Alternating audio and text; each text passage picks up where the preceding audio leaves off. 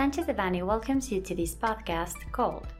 Individualization and Payment of Profits Generated by Employers in Mexico.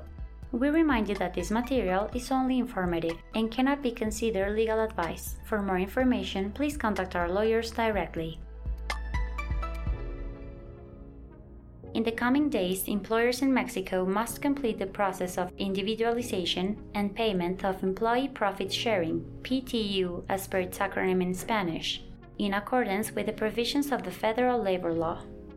This law mentions that employers have the obligation to join the Mixed Commission for the Distribution of Profits, which is in charge of the individualization of the PTU among the workers with the Federal Labor Law Reform of 2021, Section 8 was included in Article 127,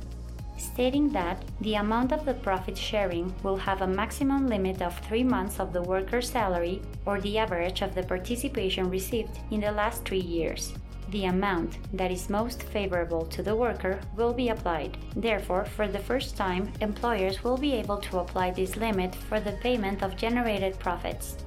For the aforementioned, employers in Mexico will have the need to review the formula that must be used for individualization and payment of the profits generated in the fiscal year of the previous year,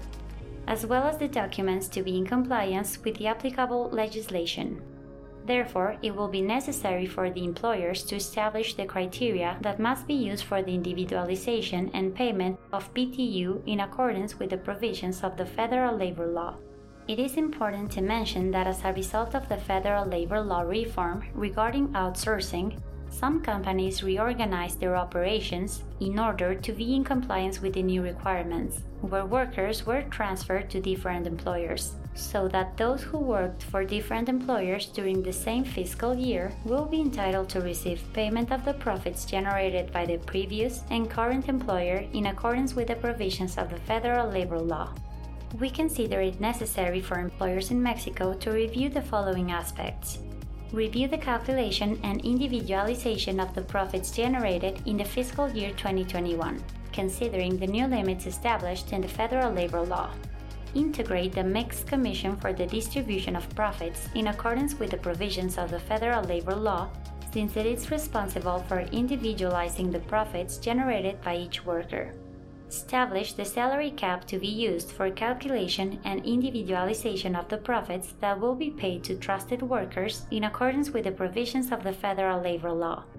Our Labor and Tax Practice Group has the knowledge and experience to assist in complying with the obligations related to the payment of PTU established in the applicable Mexican legislation. This content was prepared by Alfredo Kupfer Domínguez, Guillermo Villaseñor Tadeo, Luis Antonio González Flores, Fermín Lecumberri Cano, and Denise Escalante Gil, members of the Labor, Social Security, and Immigration Practice Group. For any questions or comments on this material, please contact us directly or visit our website, sanchezdevanny.com.